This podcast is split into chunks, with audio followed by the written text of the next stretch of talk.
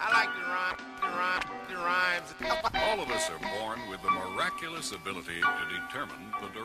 Yo, aujourd'hui on est, on est vendredi. Je t'avais déjà prévenu maintenant le- la Minute Mat, je, je la publie euh, sous forme de carrousel.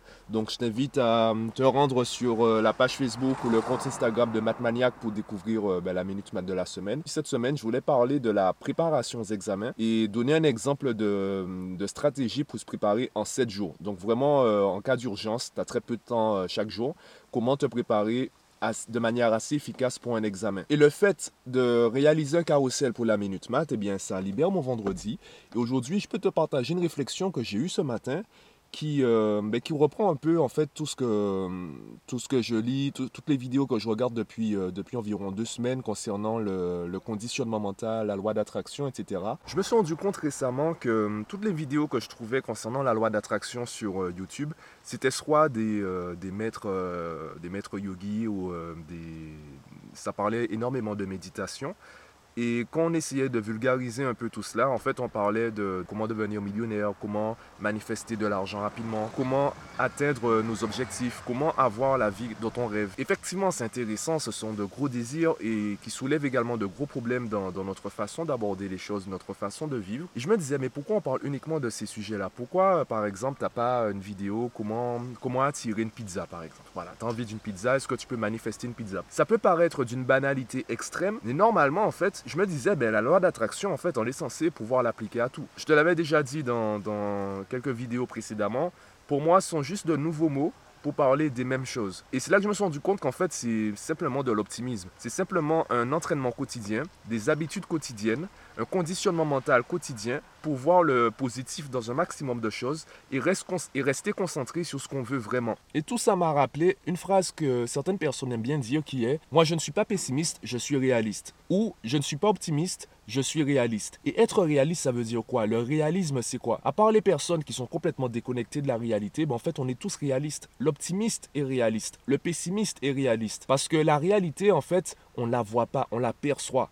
Donc l'optimiste qui est convaincu de, voir des choses positives arriver dans sa vie, eh bien, il vit dans sa réalité. Et je peux te prendre un exemple simple, parce que oui, tu as peut-être envie de me dire, ouais, mais Mathieu, qu'est-ce que tu racontes? Moi, je suis réaliste, euh, voilà, blablabla, je me berce pas d'illusions. Ça, c'est ta réalité. Ce n'est pas la réalité. Et l'exemple simple que je peux te donner, c'est les couleurs. Tu ignores si ce que tu appelles jaune, c'est vraiment du jaune à 100%.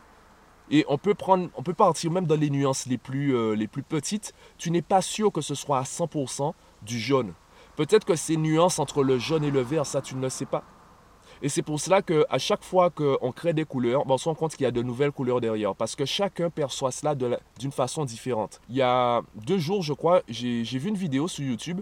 Une femme qui testait les lunettes pour daltoniens. Tu sais, les lunettes qui corrigent euh, le daltonisme, du coup, et euh, qui permettent donc aux daltoniens de voir les mêmes couleurs que les autres euh, êtres humains normaux. Comme elle, elle n'a pas ce problème, en fait, elle a fait tester euh, l'un de ses amis. Et il y a une phrase qui m'a qui m'a fait tilter, en fait, euh, durant la vidéo. Son ami lui disait, Je sais pas Et si je vais sais pas quels sont les noms des couleurs en fait. Ouais, il y a peut-être des nuances que tu sais, je peux peut-être voir maintenant puis que je suis pas habitué à les voir, fait que je sais pas comment elles s'appellent. Ouais. Ou j'arrive pas à les associer plutôt que de pas savoir comment elles s'appellent. Parce que je connais les noms des couleurs. Je crois que j'ai appris ça à l'école. Ouais. je ne sais pas si le vert que je vois maintenant, c'est vraiment du vert. Puisque avant aujourd'hui, avant que je mette les lunettes, je n'avais jamais vu de vert comme ça. Donc, est-ce que je suis maintenant dans le vrai ou est-ce que je suis simplement dans un autre faux?